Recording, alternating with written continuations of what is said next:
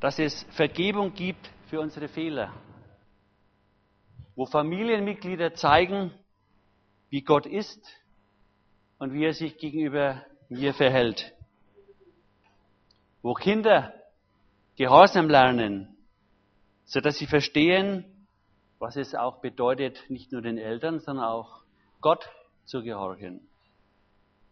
Also das Zuhause ist der Ort, an dem wir erfahren, wer Gott ist und wo wir aber auch lernen, ihn zu lieben. Wo wir erfahren, wer wir sind und wer die anderen sind und wo wir lernen, selbstlos mit anderen Menschen zu leben und auch auf sie Rücksicht zu nehmen. Und all das und noch viel mehr geschieht innerhalb der Familie. Wir machen heute Fortsetzung mit der Predigtserie und heute lautet das Thema die Erneuerung des Kindes.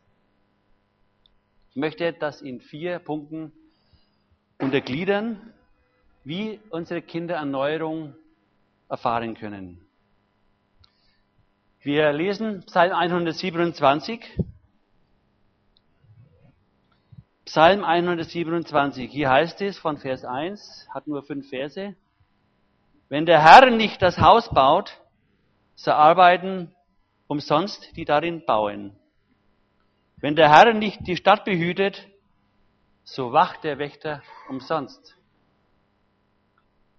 Es ist umsonst, dass ihr früh aufsteht und hernach lange sitzet und esset euer Brot mit Sorgen. Denn seinen Freunden gibt er es im Schlaf. Siehe, Kinder sind eine Gabe des Herrn und Leibesfrucht ist ein Geschenk. Wie Pfeile in der Hand eines Starken, so sind die Söhne der Jugendzeit. Wohl dem, der seine Kinder mit ihnen gefüllt hat, der seinen Köcher mit ihnen gefüllt hat. Sie werden nicht zu Schanden, wenn sie mit ihren Feinden verhandeln im Tor. Erster Punkt, wie können also unsere Kinder eine Erneuerung mit Christus im Zentrum erfahren? Sie bekommen dann eine Erneuerung, wenn Gott das Fundament der Familie ist. Im Vers 1 lesen wir, wenn der Herr nicht das Haus baut, dann ist alle Mühe der Bauleute umsonst. Haus bedeutet hier Familie. Und der ganze Punkt ist der, dass Gott das Leben deiner Kinder nicht erneuern kann, wenn Gott nur ein kleiner Teil deines Lebens ist. Wenn du Christsein nur zum Beispiel hier am Sonntag diese eineinhalb Stunden in der Gemeinde lebst, aber nicht im Alltag ja, integrierst. Gott muss in dein Zuhause eindringen. Gott will das Fundament deiner Familie sein. Er will sozusagen der Designer und Erbauer sein. Wir haben es in unserer Gesellschaft hervorragend gelernt, unsere Kinder abzugeben. Wenn die Eltern wollen, dass das Kind ein Musikinstrument lernt, Klavier zum Beispiel, dann schicken wir es im Klavierunterricht. Das haben meine Kinder leidvoll erfahren. Aber wenn sie nur quasi diese Dreiviertelstunde im Unterricht sich übergehen lassen und zu Hause nicht üben, dann kommt man nicht weit. Aber trotzdem bin ich dankbar, dass die Sarah mittlerweile hier das Klavier bedient. Gott hat Gnade geschenkt. Oder wenn du willst, dass dein Sohn oder mittlerweile auch deine Tochter in den Fußballverein geht, dann meldest du es an und fährst es ihm hin ins Training und holst es wieder ab und denkst du, naja, okay, dann habe ich meine Schuldigkeit getan, die lernen das schon, dann brauche ich nicht mehr mich da engagieren. Und das Problem ist, genauso betrachten es viele Menschen auch mit dem christlichen Glauben. Sie selbst haben vielleicht nichts am Hut damit und denken, na ja, okay, kann ja nicht schaden, dass ich mein Kind in die Jungscharstunde schicke oder in die Jugendstunde oder am Sonntag in den Kindergottesdienst. Da lernen die das dann schon und dann ist das für mich quasi erledigt. So läuft es leider nicht. Denn wenn deine Kinder zu Hause in der Richtung überhaupt nichts mitkriegen, dann ist es sehr schwer, dass sie den richtigen Weg finden. Wir müssen als Familie das ausleben, unser Christsein im Alltag. Auch besprechen miteinander. Christus muss in deiner Familie eine Struktur haben. Praktisch, dass Christus integriert ist, eingebaut ist in dein Alltagsleben. Deine Kinder sollten in der Familie lernen, dass sie auch in der Familie Gott entdecken und erleben können. Wenn du vielleicht als Eltern, wie du mit deinem Geld umgehst, wie du vielleicht deine Nachbarn behandelst, wenn er dich ärgert, oder ob du dich um Benachteiligte kümmerst. All das sind so ja, Lebensweisen, die die Kinder an dir beobachten und lernen, wie du als Christ damit umgehst. Wenn wir mal uns zwei Familien vor Augen halten. Die eine ist die Familie Meier. Bei denen ist zu Hause wirklich Gott integriert im täglichen Familienleben. Aber sie gehen zwar in eine Gemeinde, aber da wird den Kindern überhaupt nichts geboten. Ist nur irgendwie für ältere Geschwister etwas da. Andererseits bei der Familie Huber, die wachsen in einer blühenden, dynamischen Gemeinde auf, mit einer großartigen Jugendarbeit, mit einem tollen Pastor und Jugendleiter. Aber zu Hause spielt Gott überhaupt keine Rolle. Und wenn ich dann wählen könnte, was wäre für mich oder für mein Kind die, die bessere Familie, dann würde ich mich für die Familie Meier entscheiden, wo zwar in der Gemeinde nicht so viel geboten wird, aber zu Hause Gott in den Alltag mit einbezogen wird. Und wenn man sich vorstellt, Sonntag zwei Stunden, aber zu Hause quasi die ganze Woche. Und daran sieht man schon, wie wichtig es ist, dass zu Hause die Kinder christlich geprägt werden. Wenn der Herr nicht das Haus baut, heißt es, dann ist alle Mühe der Bauleute umsonst. Die Familie ist der Ort, an dem die Grundlagen wie gesagt, auf dem Amboss des täglichen Lebens eingeprägt und geformt werden. Das ist der Ort, wo Gott real ist, wo er mehr ist als nur ja, ein Thema. Das ist der Ort, wo er der Herr unseres Lebens wird, die Familie. Also die Erneuerung des Kindes muss in eurem Zuhause geschehen. Die Gemeinde kann das Ganze nur begleiten. Es ist toll, wenn die Kinder unter der Woche und auch am Sonntag in die Gemeinde gehen, wo sie zusätzlich noch geprägt und angeleitet werden. Aber es muss zu Hause auch weitergehen. Zweiter Punkt. Unsere Kinder erfahren dann eine Erneuerung mit Christus im Zentrum, wenn wir als Eltern quasi verstehen, dass Gott versorgt und schützt.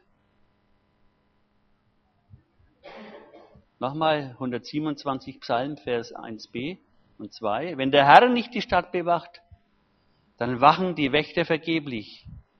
Ihr steht frühmorgens auf und gönnt euch erst am späten Abend Ruhe, um das sauer verdiente Brot zu essen. Und jetzt kommt's. Doch ohne Gottes Segen ist alles umsonst. Denn Gott gibt denen, die ihn lieben, alles Nötige im Schlaf. Eine tolle Verheißung, oder? Das heißt aber nicht, dass ihr euch nur auf die Couch liegen könnt. Parallel dazu formuliert Jesus in Matthäus 6, Vers 25 bis 27 wie folgt.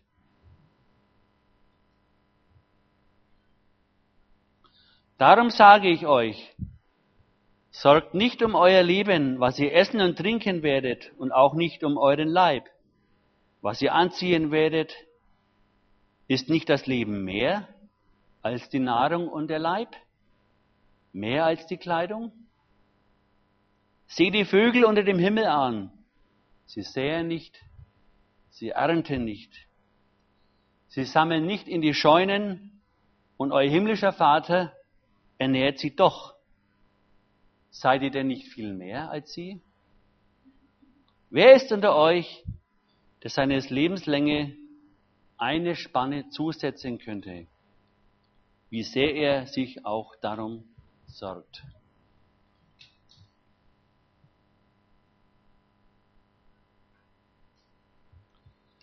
Ja, es ist schon eine Herausforderung, wenn man das, was ich jetzt gelesen habe, eben ja, ausleben soll. Wenn der Druck im Alltag zunimmt, wenn du vielleicht arbeitslos geworden bist, tja, dann machst du dir als Vater Gedanken, wie bringe ich meine Familie durch, wie soll es weitergehen? Und das ist nicht so einfach. Aber wir als Gläubige haben den Vorteil, wenn du eine Beziehung mit Gott hast, dass dann diese ganze Last, die auf deiner Familie und auf dir liegt, dass du sie nicht alleine tragen musst. Denn Jesus sagt, gib sie mir. Kommt her zu mir, alle, die ihr mühselig und beladen seid ich will euch erquicken. Psalm 68, Vers 20 heißt es, Gott legt uns seine Last auf, aber er hilft uns auch. Hierzu eine Geschichte. An einem steilen, holprigen Weg begegnet ein Mann einem kleinen Mädchen, das schwer beladen ist und mühsam diesen Weg entlang geht. Du trägst aber eine schwere Last, sagt der Mann zu dem Mädchen, etwas bedauernd und voller Mitleid. Darauf schaut das Mädchen ihn an und sagt, ich trage doch keine Last, ich trage meinen Bruder. Es kommt immer auf die Sicht drauf an. Nur in der Liebe wird eine Last erträglich. Nur die Liebe misst die Last nicht nach der Schwere, sondern nach der Nähe. Darum trug auch Jesus unsere Sünde und nahm auf sich unser Leben. Er trug in Liebe keine Last, sondern seine Schwestern und Brüder, dich und mich. Ist das nicht kostbar? Was kann uns Besseres geschehen, als dieses für sich persönlich in Anspruch zu nehmen? Dass Jesus deine Schuld und Sünde getragen hat ans Kreuz von Golgatha, damit wir Vergebung erlangen und Errettung erfahren.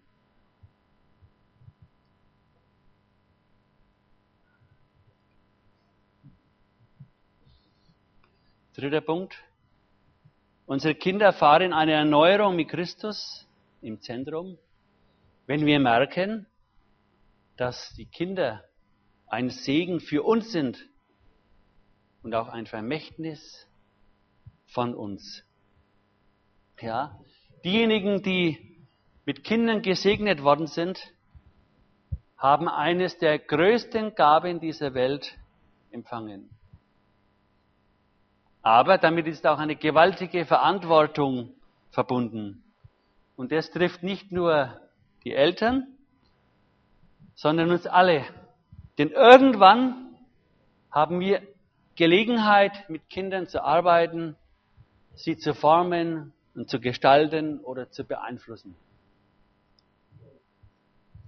Ein Pfarrer hat einmal einen Mann beerdigt, der 60 Jahre lang keine Kirche mehr betreten hat.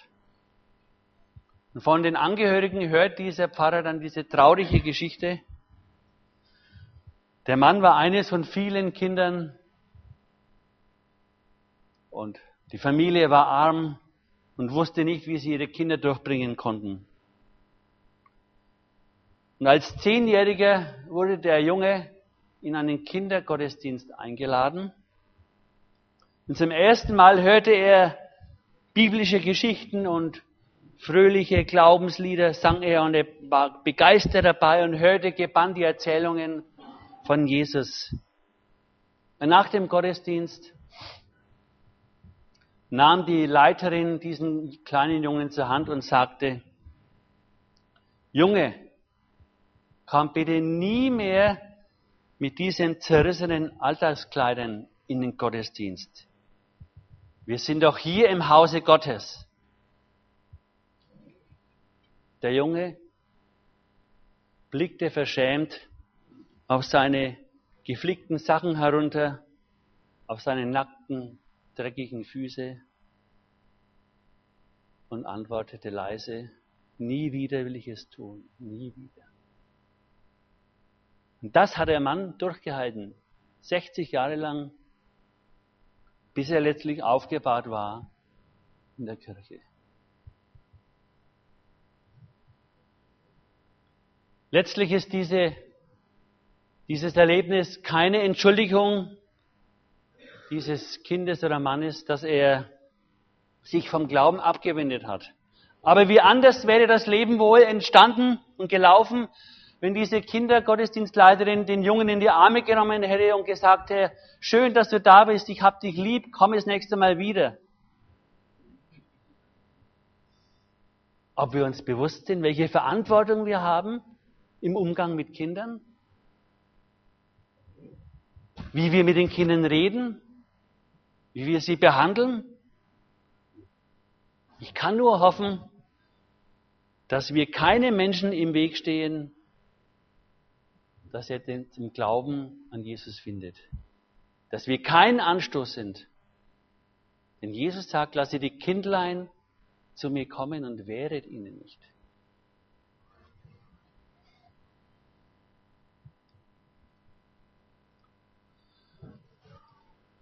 Ja, Kinder sind ein Geschenk des Herrn.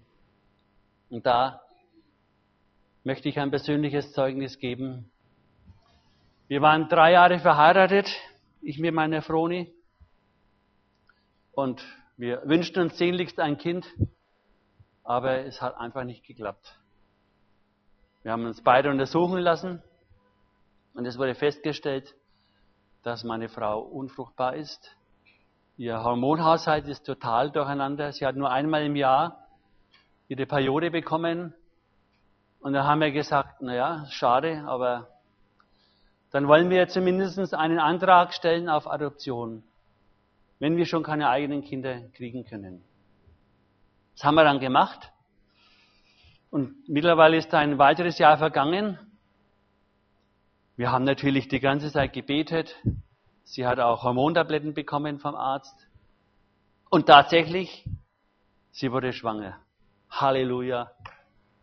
Dann haben wir gleich den Adoptionsantrag wieder rückgängig gemacht, sollen andere in den Genuss kommen eines Adoptivkindes. Ja, und dann ist unser Steffen geboren, der jetzt oben in der Kinderstunde ist. Das Ganze war vor 30 Jahren. Wir waren so dankbar und glücklich, dass Gott uns ein Kind geschenkt hat. Ja, und dann nach weiteren drei Jahren haben wir gedacht, na ja, toll, einen, einen Sohn haben wir schon, es wäre natürlich klasse, wenn wir noch ein zweites Kind kriegen würden. Das wäre quasi das i-Tüpfelchen.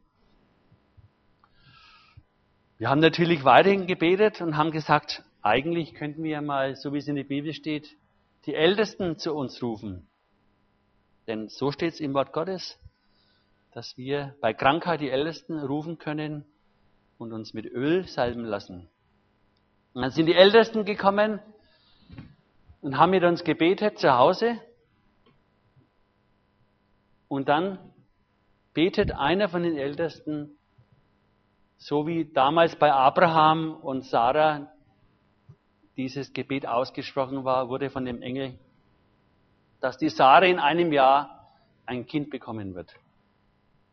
Und dann sind wir innerlich erschrocken, wie vermessen ist es, dass dieser Bruder jetzt quasi im Gebet dafür dankt, dass die Froni in einem Jahr ein Kind bekommt. Wie schön, wie toll, wie vermessen. Und acht Wochen später war die Froni schwanger. Und dann kam unsere Heike zur Welt, die jetzt in Esslingen bei Stuttgart verheiratet ist. Wunderbar. Und der Arzt hat gesagt, also Frau Zahn, Sie sind immerhin weiterhin unfruchtbar. Das Einzige, was dagegen spricht, ist, dass Sie bereits zwei Kinder haben. Und die Wahrscheinlichkeit, dass Sie schwanger geworden sind, ist so groß oder so klein als die Wahrscheinlichkeit, einen Sex im Lotto zu haben. Hat wortwörtlich der Arzt gesagt. Und er hat auch gesagt, dass sie damals von dem Arzt Hormontabletten bekommen haben, der mittlerweile danach verstorben ist, der Arzt, und so ging meine Frau zu einem anderen, hat gesagt, ich kann Ihnen eins sagen, die Hormontabletten waren sie mit Sicherheit nicht, weil das gar nicht die Ursache ihrer Krankheit war. Sie hat eine Nebennierenrinde, äh, die nicht funktioniert. Und daraufhin wurde sie vor dem anderen Arzt behandelt, aber auch ohne Erfolg. Dann haben wir die Tabletten eingestellt und dann kam durch Gebet unser zweites Kind. Und dann waren wir happy und dankbar, dass wir zwei gesunde Kinder haben. Ja, und dann dauert es wieder zwei Jahre. Und dann ist die Frau wieder schwanger, ohne dass wir noch den Arzt konsultiert haben. Oder, ja. Okay, also es hat. Ja, fünf Jahre waren es ja, okay. Aber mittlerweile war die Froni 36. Eine Risikoschwangerschaft aufgrund der Vorgeschichte und aufgrund des Alters. Und sie machte die, die, die üblichen Untersuchungen, Ultraschall und so weiter und so fort. So nach der 12., 13., 14. Woche. Ja, und wie ist? Ja, ja, Soweit so gut. Aber er sieht keine Beinchen. Ja, ja. Aber haben wir vielleicht jetzt nicht gerade so vom Blickwinkel gesehen. Naja, und damals war es so, dass man nur alle vier Wochen ungefähr einen Ultraschall gemacht hat. Und in der 20. Woche war wieder Ultraschall. Und der Arzt schaut etwas kritisch. Und meine Frau sagt, ja, ist irgendwas? Dann sagt der Arzt, naja, ich kann keine Beinchen sehen. Äh, ich würde Ihnen empfehlen, eine Fruchtwasserbestimmung machen zu lassen. Ja, was heißt das? Ja, da wird dann geklärt, ob das Kind behindert ist und so weiter und so fort. Ja, und wenn sich dann herausstellen sollte, dass tatsächlich aufgrund dieser Fruchtwasserbestimmung eben dieser Befund äh, erteilt wird, was ist dann? ja, dann müssen Sie sich jetzt quasi schon verpflichten, dass Sie das Kind dann auch abtreiben. Sonst zahlt die Krankenkasse das nicht. Und mit dieser Nachricht kam dann meine Frau am Freitagabend nach Hause, hat mir alles erzählt und ich war wie vom Blitz erschlagen. Der Gedanke, wir haben zwei wunderbare, gesunde Kinder und jetzt bekommen wir eventuell ein drittes Kind, das behindert ist. Was da alles auf einen einströmt, es ändert das Leben total. Und wir waren total verzweifelt, ich, ich, ich insbesondere. Und dann am nächsten Sonntag haben wir äh, Gottesdienst gehabt und da kam ein fremder Bruder auswärts, der hat dann gesagt, wir haben alle schon zu viel Predigten gehört. Aber entscheidend ist der Unterschied zwischen Theorie und Praxis. In der Theorie wissen wir alles, aber wie schaut es mit der Praxis aus? Und da habe ich das so für mich empfunden, dass ich einfach Buße getan habe, dass ich überhaupt solche Gedanken hatte, wie geht es denn weiter und habe gesagt, Herr, du hast uns jetzt zwei Kinder geschenkt, wir nehmen auch das dritte aus deiner Hand. Es kommt für uns überhaupt nicht in Frage, dass wir eventuell das Kind abtreiben, sondern wir nehmen es aus deiner Hand und vertrauen darauf und ja, geben alles an dich ab. Und dann nach in der 23. Schwangerschaftswoche, also schon über die Hälfte der Schwangerschaft hinaus, war dann wieder ein Ultraschall und auf einmal waren die Beinchen sichtbar. Und wir haben eine gesunde Sarah bekommen, die lange Beine hat und sportlich ist. Halleluja. Ja, die Gemeinde hat immer wieder uns im Gebet begleitet und das war einfach kostbar, um umbetet und umhüllt zu sein von Geschwistern und von Gott. Und ein Vierteljahr später gab es dann noch eine Zugabe. Dann ist der Timo gekommen. Halleluja. Vier gesunde Kinder, die alle den Weg mit Gott gehen. Welch ein Segen, welch ein Geschenk. Ja, wir sind reich belohnt worden. Kinder sind etwas von einem bleibenden Wert, das von Generation zu Generation weitergegeben wird. Der Gedanke ist, Kinder sind ein Segen, der uns von Gott gegeben ist. Aber wir sind auch etwas, was wir hinterlassen und die nächste, in die nächste Generation weitergeben können. So wie ein Bogenschütze quasi mit seinen Pfeilen in einen Kampf eingreifen kann, aus einiger Entfernung, so können wir in unsere Welt dann auch noch eingreifen, wenn du als Eltern quasi schon abgetreten bist nämlich durch die Hinterlassenschaft unserer Kinder. Noch einmal, ich spreche nicht nur hier von den Eltern, auch von Menschen, die eine aktive Aufgabe haben, im Kinderdienst zum Beispiel oder im Beruf als Kindergärtnerin oder Erzieherin. Aber als Gemeinde ist uns auch übertragen worden, dass wir unseren Glauben an die nächste Generation und an die Eltern der Gemeinde, die unsere Hilfe brauchen, auch weitergeben. Und einige von uns haben vielleicht den Kindern schon so viel gegeben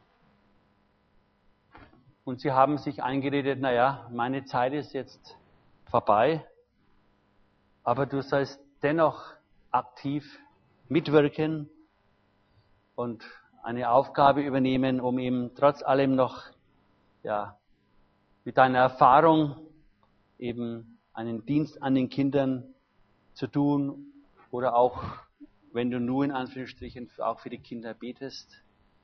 Das heißt, ich also nicht aufs alten Teil zurücklehnen, sondern trotzdem das Ganze weiterhin begleiten. Der letzte Punkt. Unsere Kinder erfahren eine Erneuerung mit Christus im Zentrum, wenn die Familien sich den Herausforderungen des Lebens stellen. Ja, welche Herausforderungen sind es heutzutage? Gibt es Feinde für die Familie oder Gegner?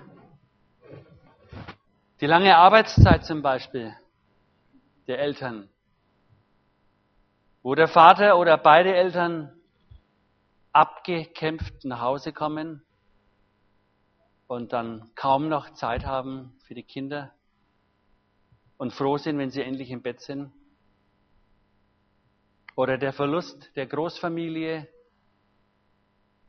die Familie mit Einkindern nehmen immer zu. Weil ein zweites Kind kann man es ja nicht leisten, in Anführungsstrichen. Oder Scheidung viele Eltern. Fast jede zweite Ehe wird geschieden. Und die Kinder bleiben auf der Strecke. Leben ohne Vater auf. Oder Drogen, Sex, Alkohol oder übermäßiger Fernsehkonsum oder PC, Videospiele. Die Kinder werden von allen Seiten bombardiert und in Versuchung geführt, auch die Eltern. Da muss man sehr auf der Hut sein, was man praktisch in sich reinlässt und muss einfach auch Prioritäten setzen. Was ist dir wichtig? Drum investiere so viel Zeit wie möglich in deine Kinder und leite dein Kind an, seinen christlichen Lebensstil. Das funktioniert aber nur dann, wenn du ihn auch selbst vorlebst. Kinder können den wirklichen Charakter von den Eltern erst dann erleben, wenn es Probleme gibt. Jeder kann ein gutes Vorbild sein, wenn alles glatt geht. Aber wie schaut es in deiner Familie aus, wenn sie vor einer großen Herausforderung steht? Du bist vielleicht auf Urlaubsreise und hast dich verirrt und reagierst panisch. Oder ein Wasserrohr bricht gerade, so wie es bei uns letzte, vor zwei Wochen der Fall war. Nicht nur ein Wasserrohr, sondern das Heizungsrohr. Beim Einfüllen des Heizöls ist das Rohr geplatzt. Und das Heizöl ist in den Heizkeller geflossen. Und einen Tag später ist ein Ladungswasserrohr geplatzt. Ein Unglück kommt selten allein. Wie erleben dich da deine Kinder? Rastest du aus oder bist du trotzdem irgendwie innerlich gefestigt? Naja, okay, das Leben ist halt so, es gibt Schlimmeres. Oder wenn deine Terminpläne in Konflikt kommen, dass du merkst, du schaffst es alles nicht, du bringst es nicht mehr unter einen Hut. Wie reagierst du dann?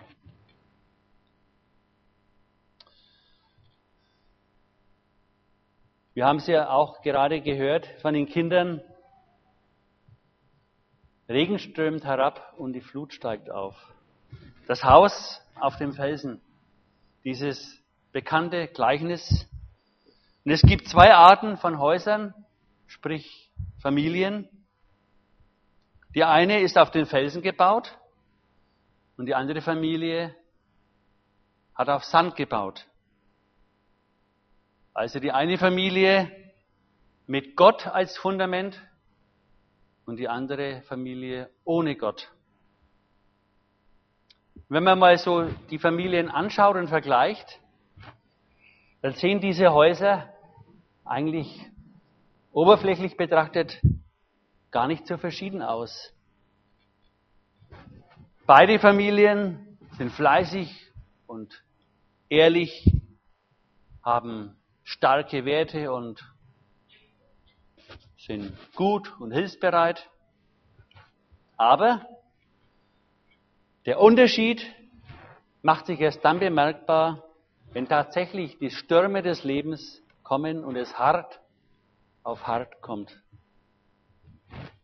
Und dann zeigt sich, ob du dein Haus, deine Familie auf den Felsen Jesus Christus gebaut hast oder nur auf dein eigenes Können, nur auf Sand gebaut hast.